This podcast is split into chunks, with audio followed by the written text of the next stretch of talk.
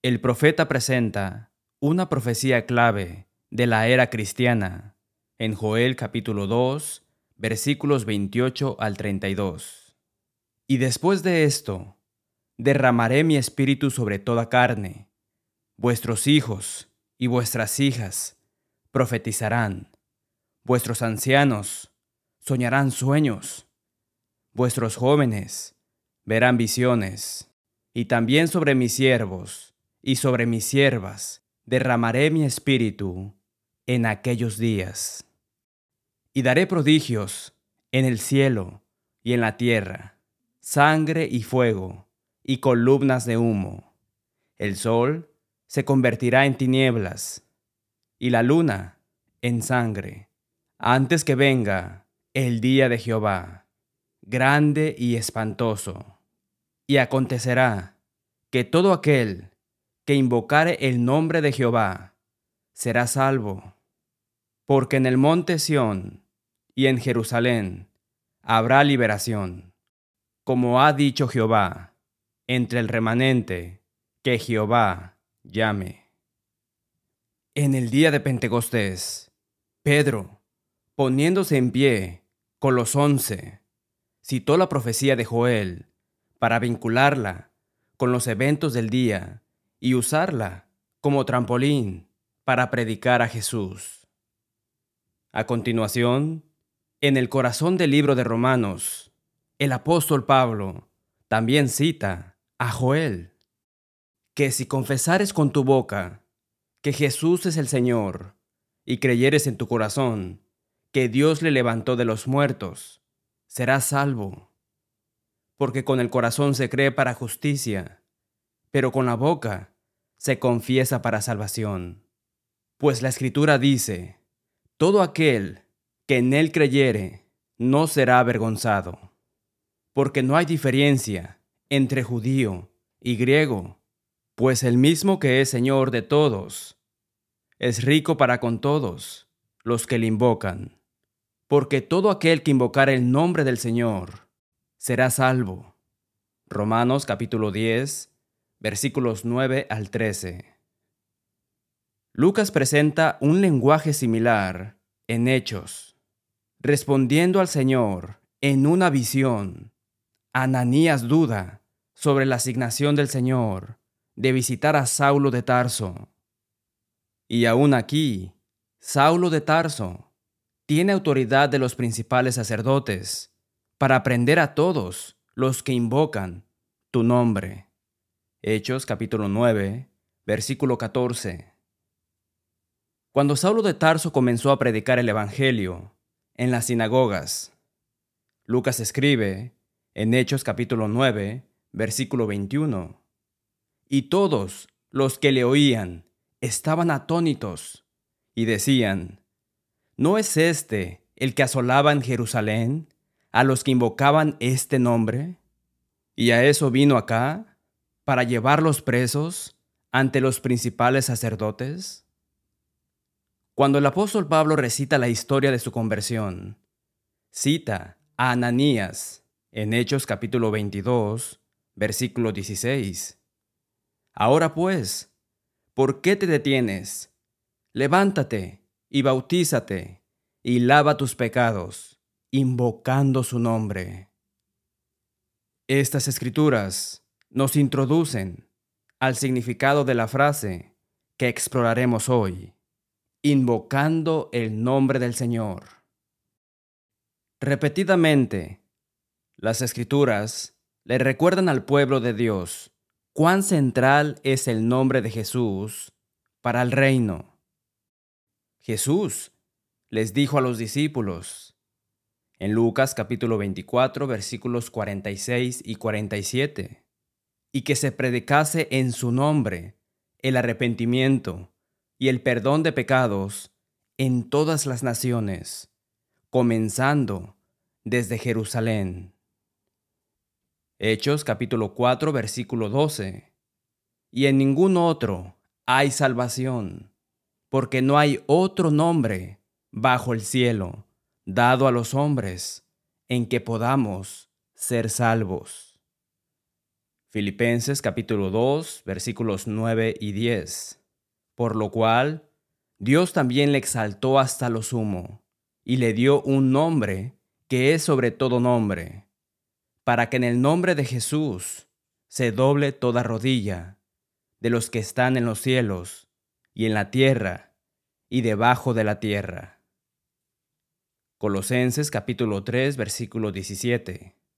Y todo lo que hacéis, sea de palabra o de hecho, hacedlo todo en el nombre del Señor Jesús, dando gracias a Dios Padre por medio de Él. Precedencia del Antiguo Testamento. Sin embargo, lo que es notable no es sólo cuánto el nombre de Cristo impregna las escrituras, sino cuán atrás encontramos la frase invocando el nombre del Señor. Poco tiempo después de que Eva dio a luz a Seth, la Biblia dice, entonces los hombres comenzaron a invocar el nombre del Señor. Génesis capítulo 4 versículo 26. Poco después de que el Señor compartió las bendiciones asociadas con el pacto, la Biblia dice que Abraham edificó allí altar a Jehová e invocó el nombre del Señor. Génesis capítulo 12 versículo 8. Véase también Génesis capítulo 13 versículo 4 y Génesis capítulo 21 versículo 33.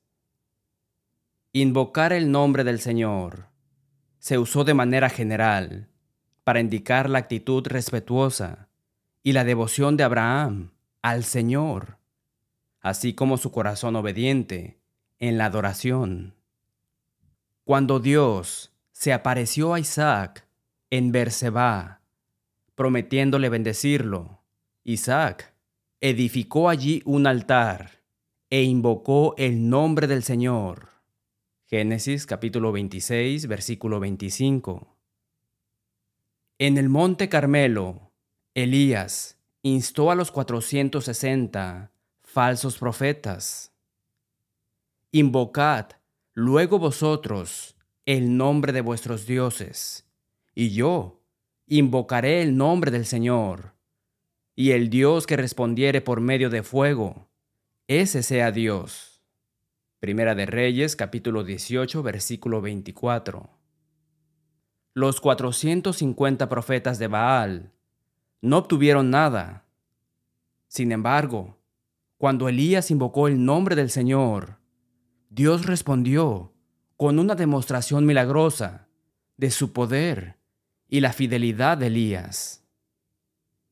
Así, en el Antiguo Testamento, invocar el nombre del Señor implicaba una muestra de honor y respeto a Dios, acompañada de obediencia y fidelidad que Dios en ocasiones reconocía de manera directa.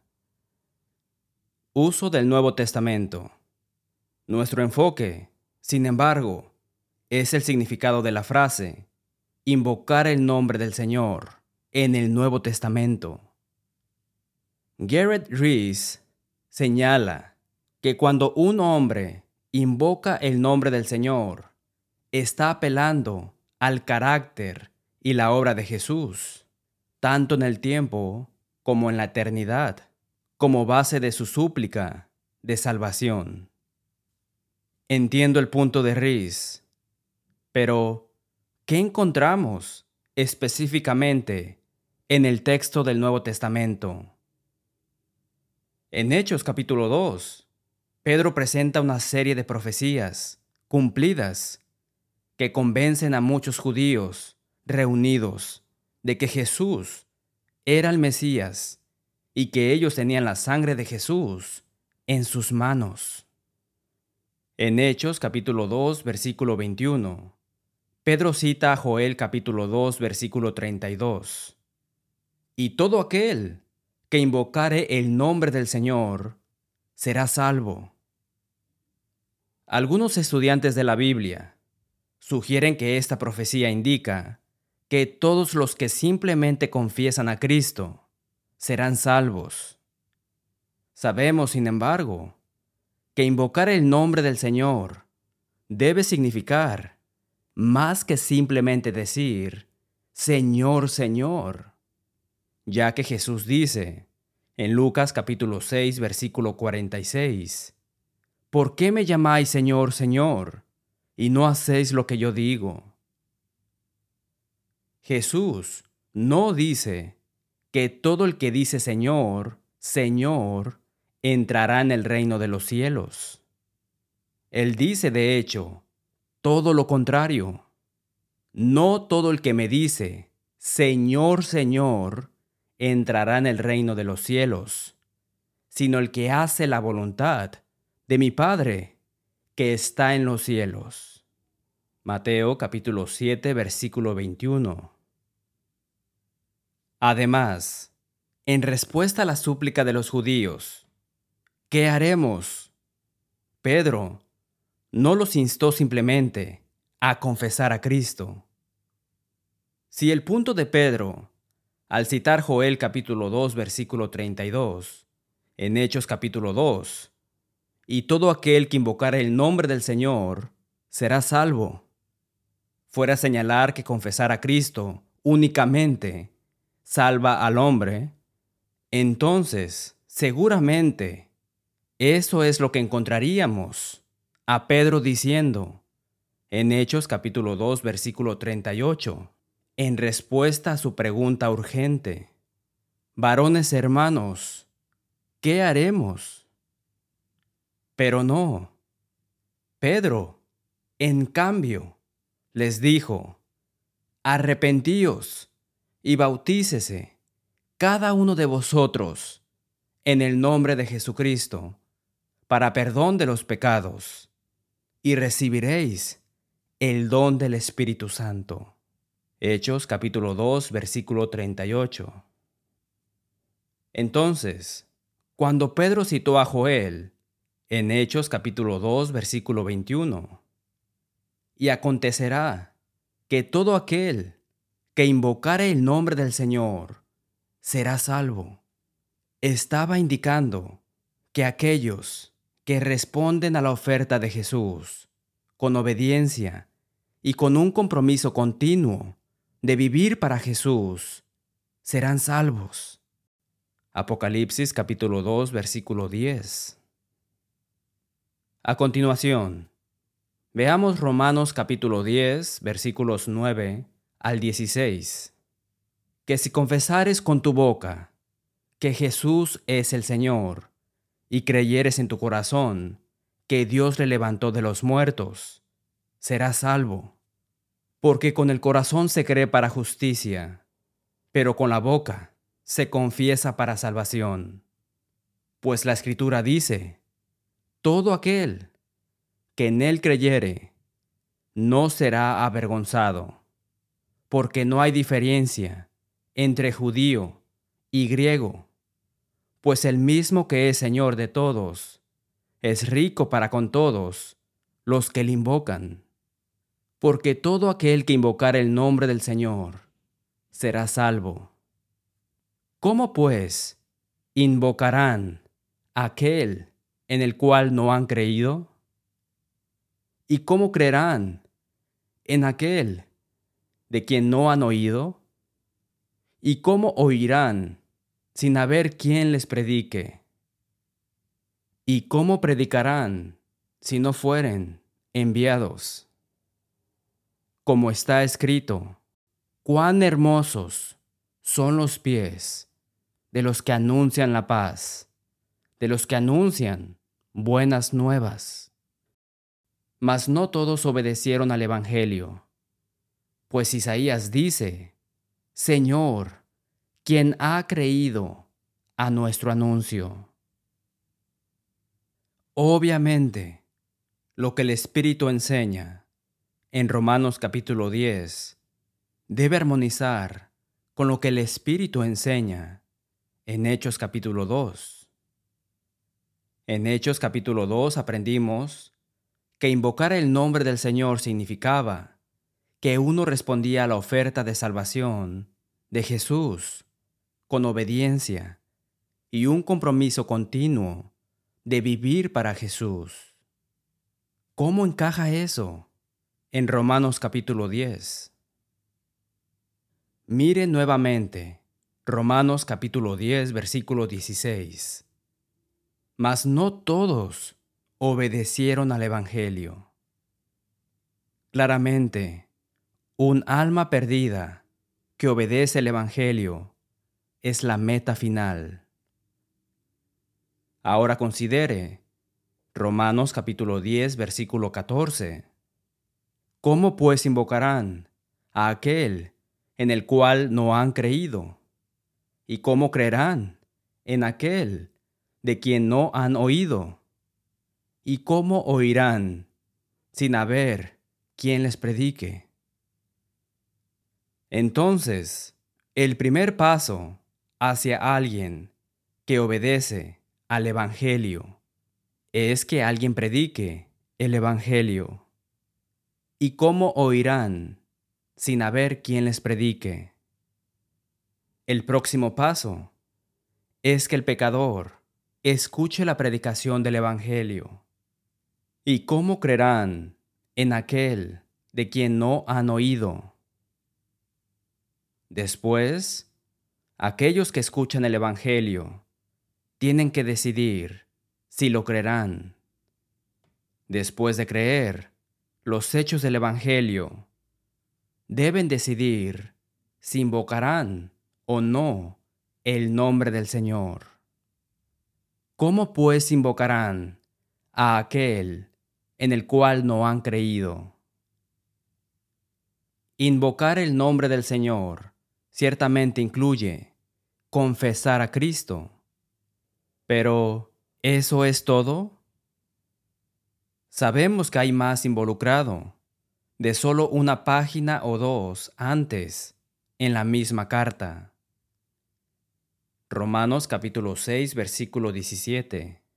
Pero gracias a Dios, que aunque erais esclavos del pecado, habéis obedecido de corazón a aquella forma de doctrina a la cual fuisteis entregados. Considere esa frase, forma de doctrina. James McKnight escribió, la palabra original para forma entre otras cosas, significa un molde en el que se vierte metales fundidos para recibir la forma del molde. El apóstol representa la doctrina evangélica como un molde en el que fueron puestos los romanos por su bautismo para ser formados de nuevo. Y da gracias a Dios que de corazón se dieron a la eficacia formadora de ese molde de doctrina y fueron hechos hombres nuevos, tanto en principio como en práctica. Vemos cómo obedecieron esa forma o molde de doctrina en Romanos capítulo 6, versículos 3 al 5. ¿O no sabéis que todos los que hemos sido bautizados en Cristo Jesús, hemos sido bautizados en su muerte? Porque somos sepultados juntamente con Él, para muerte, por el bautismo, a fin de que como Cristo resucitó de los muertos, por la gloria del Padre, así también nosotros andemos en vida nueva. Porque si fuimos plantados juntamente con Él, en la semejanza de su muerte, así también lo seremos en la de su resurrección. Verá, recreamos la muerte, sepultura y resurrección de Jesús cuando somos sumergidos en agua. Mire a esta verdad desde otro ángulo. El Espíritu Santo enfatiza la urgencia de obedecer el Evangelio en Romanos capítulo 10, versículo 16, segunda de Tesalonicenses capítulo 1, versículo 7 al 9, y primera de Pedro capítulo 4, versículo 17. Sabemos por primera de Corintios, capítulo 15, versículos 1 al 4, que el Evangelio es la muerte, sepultura y resurrección de Cristo. Pero ¿cómo obedecemos el Evangelio si el Evangelio es la muerte, sepultura y resurrección de Jesús? Quédese conmigo. Obedecemos esta forma de doctrina. Romanos capítulo 6, versículo 17. La muerte, sepultura y resurrección de Jesús. Cuando morimos al pecado, somos sepultados en agua y resucitamos cuando somos levantados de la tumba de agua del bautismo. Además, el apóstol Pablo también enseña en Romanos capítulo 6, versículos 3 al 5, que andamos en vida nueva después de ser debidamente bautizados. Eso significa, por supuesto, que no tenemos vida nueva antes del bautismo. Obviamente, el bautismo apropiado es precedido por la fe, el arrepentimiento y la confesión de que Jesús es el Hijo de Dios. Esta explicación de invocar el nombre del Señor armoniza con lo que encontramos en Hechos capítulo 2. Finalmente, consideremos Hechos capítulo 22, versículo 16. El mismo apóstol Pablo relata cómo Ananías le insta, Ahora pues, ¿por qué te detienes? levántate y bautízate y lava tus pecados, invocando su nombre. ¿Cuál es el significado de invocando su nombre aquí?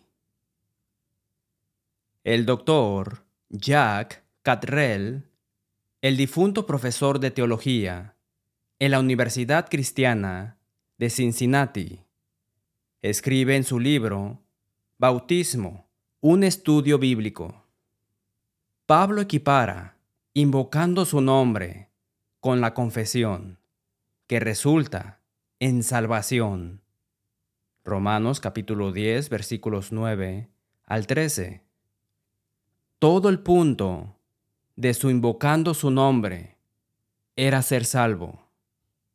Por lo tanto, esta es una confirmación final de la conclusión ya alcanzada anteriormente, que Saulo no se salvó en el camino a Damasco, ni durante sus tres días de ayuno y oración. No fue salvo hasta que invocó el nombre del Señor en el bautismo. El doctor Catrell se vuelve más técnico al desglosar esta verdad. Los dos verbos principales de la oración, que son imperativos, son bautízate y cae, lava tus pecados. Se unen con cae y en un solo evento. El participio, auristo, habiendo invocado su nombre, modifica por igual a los dos verbos principales. Lo mismo es cierto en Hechos capítulo 2 versículo 38, donde arrepentíos y bautícese. Son dos imperativos unidos por kai, con la frase preposicional para, eis, con el propósito de perdón de los pecados modificando ambos por igual. Por lo tanto, interpretar el participio de manera instrumental, en Hechos capítulo 22, versículo 16, no lo conectaría solamente con el segundo imperativo, lava tus pecados. Todavía estaría conectado a ambos juntos, bautízate y lava tus pecados. Por lo tanto, La mejor comprensión de este participio, en Hechos capítulo 22, versículo 16, sigue siendo simplemente temporal, a saber, habiendo invocado su nombre, es decir, habiendo invocado humildemente a Dios para que se cumpla su promesa de salvación. Joel capítulo 2 versículo 32, Hechos capítulo 2 versículo 21. Bautícese y lava tus pecados. Esto es similar nuevamente a Primera de Pedro capítulo 3 versículo 21, donde la palabra eperotema se entiende mejor no como una promesa, sino como una petición, llamado u oración. Dos traducciones precisas de la Biblia reflejan el punto del doctor Catrell. Traducción literal de Smith. Habiendo resucitado, sumérgete y lava tus pecados, habiendo invocado el nombre del Señor. Traducción de énfasis literal. Habiendo levantado, bautízate y lava tus pecados, habiendo invocado su nombre. En su libro, El centro de la Biblia, el doctor James D. Valles aborda nuestra pregunta. ¿Qué significa invocar? Número 1 significa más que usar palabras con las que uno dice, Señor, Señor. Mateo capítulo 7 versículos 21 al 23, Lucas capítulo 6 versículo 46. Número 2. Hacer un llamamiento a invocar. Taller. Invocar el nombre del Señor.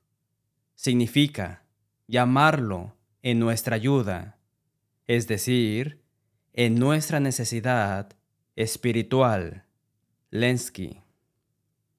Debemos llamarlo en nuestra ayuda en la forma que Él ha ordenado. Al hacerlo, dependemos de Dios. Debemos ir a Él a través del canal prescrito. Pablo, por ejemplo, apeló a César. Hechos capítulo 25 versículo 11. Apelar es una traducción alternativa de la misma palabra griega, epicalión, que se traduce como invocar en Hechos capítulo 2 versículo 21 y Romanos capítulo 10 versículo 13. El derecho de apelación al emperador surgió de la apelación anterior al pueblo, uno de los derechos antiguos de un ciudadano romano que tradicionalmente data del 509 a.C.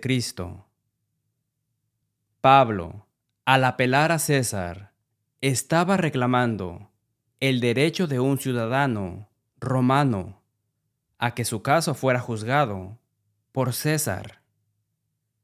Estaba pidiendo que su caso fuera transferido a la corte de César y que César escuchara y dictara sentencia sobre su caso. Para que esto se hiciera, Pablo tuvo que someterse a lo que fuera necesario para que su caso fuera llevado ante César tuvo que someterse a los soldados romanos que lo llevaron a Roma. Tenía que someterse a cualquier formalidad o procedimiento que César exigiera a quienes lo precedieron. Todo esto estaba involucrado en su apelación a César.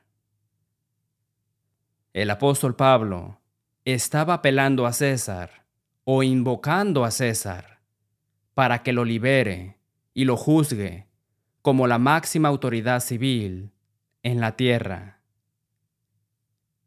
Vales Agrega, en el bautismo apelamos o invocamos a Dios por medio de Jesucristo para el perdón de los pecados.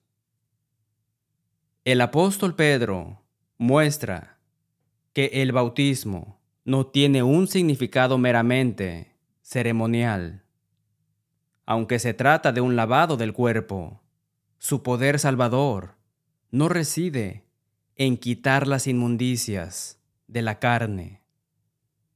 Las personas en el arca fueron salvadas por el agua de la mala generación y su influencia corruptora. El agua era la línea divisoria entre Noé y ese viejo mundo corrupto. El bautismo que corresponde a esto ahora nos salva, no quitando las inmundicias de la carne, sino como la aspiración de una buena conciencia hacia Dios por la resurrección de Jesucristo. Primera de Pedro capítulo 3 versículo 21. Algunas traducciones, en lugar de respuesta, lo tradujeron como interrogatorio, indagación o apelación. W. E. Vine dice, los griegos lo usaban en un sentido legal, como demanda o apelación. Vales concluye sobre el significado de invocar o apelar al Señor. En el bautismo, no se apela a nuestros propios méritos, porque no los tenemos, sino que apelamos a Dios por medio de Cristo, quien murió por nuestros pecados y resucitó para nuestra justificación. Romanos capítulo 4 versículo 25. Al ser sepultados con Él por el bautismo y resucitados para caminar con Él en vida nueva. Romanos capítulo 6 versículos 2 al 5. Apelamos a Dios por la resurrección de Jesucristo. Por lo tanto, en el bautismo del creyente penitente hay una apelación a Dios, hay una invocación, una dependencia del Señor en su carácter y obra revelados. Quédese con nosotros para saber cómo obtener una copia de este sermón. Gracias por ver y sintonizar dejando que la Biblia hable. Oramos para que haya escuchado a Dios hablarle a través de su palabra. Si desea una copia de Invocando el Nombre del Señor, solicite el número 1410. También puede solicitar el curso bíblico La Verdad Libera. Obtenga la aplicación Let the Bible Speak o visite letthebiblespeak.com para ver videos, escuchar audios y leer transcripciones del programa a su conveniencia. Finalmente, hacemos eco del sentimiento del apóstol Pablo cuando escribió en Romanos capítulo 16, versículo 16, Os saludan todas las iglesias de Cristo. Hasta la próxima semana y que Dios les bendiga.